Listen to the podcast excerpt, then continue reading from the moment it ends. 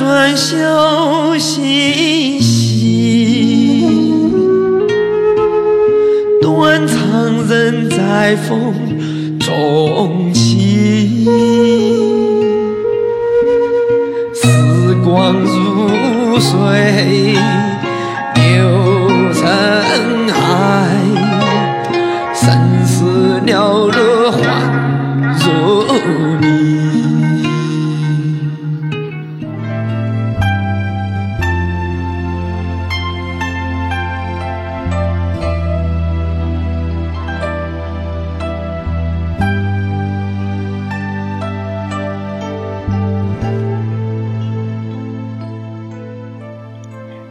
节，作者张嘉文。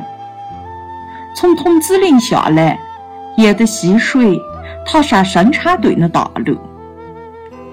这时，一眼望去，两几百米外，那第一座茅草房是小李街。这是大路第一个坡口，右手边流水上手搭的一块青石板。这是江边人洗菜、捣衣、涮脚用的。当然了，这也是从田手收工、从山上砍柴、从远处的长寿平安归来、跨进家门院子之前那必经之坎。踏上、跨过这块石板，心手才踏实。沿青石板往右，是一条宽一些的田埂。上下都是梯田，走进去有二十多米，是一大片石旮旯，有树、芭蕉，搭一大棚竹子，它们宽宽斜斜的生长的，乱石树荫中间的茅草房，矮矮的，屋顶上的草灰巴巴呢。是呢，这是修理街。男孩到伙伴阿华来大路上放猪，他们计划的要挨猪又往筒子里赶到公路上。在这半途，一不小心，大猪小猪却溜进了这片石旮旯。两猪哥追过去，不见猪，只见草房屋下多出一妇人。妇人个子不高。身子也瘦瘦的，还有那脸盘子上熊熊的眼睛有点挖，眼睛下上的鼻子表儿子。夫人盯着他们，一话不说，总之不大高兴。虽然自己瘦瘦的，眼睛小小的，眼上油油的，但他儿子修理却长得壮壮实实。脸膛把皮肤黑里透红，哎，讲起修理节，男孩的母亲叹息一声：“孤儿寡母也是没担子的很。”路上下来一个人，他戴一顶鸭舌帽，手上拎着个大提包，塑料的，有拉链，来通队上的大餐房。他在问路，你走过了，喏，大路下来第一家就是。哦，出去太久，有点记不起了。男人说：“生产队几乎沸腾，小李头爹回来了。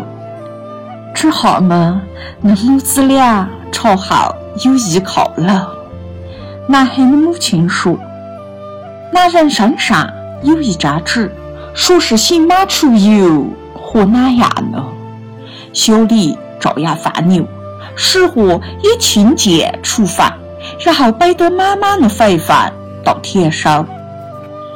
你爹给你带了哪好东西？大家笑眯眯的问。小李不说话，再问他就应酬似的笑笑，沉默的又去摆饭。生产队大餐房背后的墙根下，小里头嘛住一堆妇女围的，身材倒是差不多，但模样好像变了。小里头妈说：“其他上了年纪的人也说是认不出来，反正样子是变多了。可是小李头妈，迷糊得很。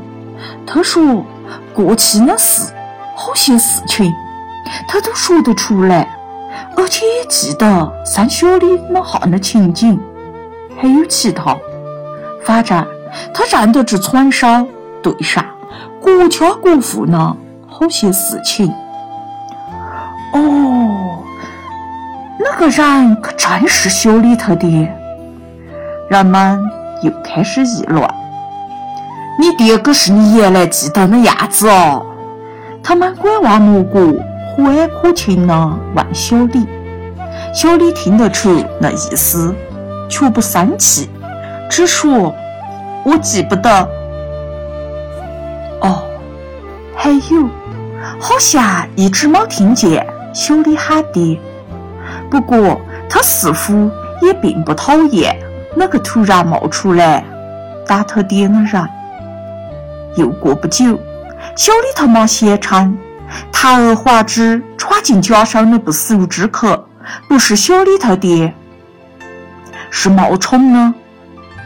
他将那只有拉链的塑料大皮包丢出屋子。啊，不会吧？这两口子怕是在吵架，毕竟隔开的时间太长了。人们这样议论。哦，或许是法之中吧。那男人没走，他不走，他在屋外靠墙搭了一个屋棚，要么是挨夜晚，要么是蹭吃住。反正他成了生产队的人，大家就喊他小李他爹。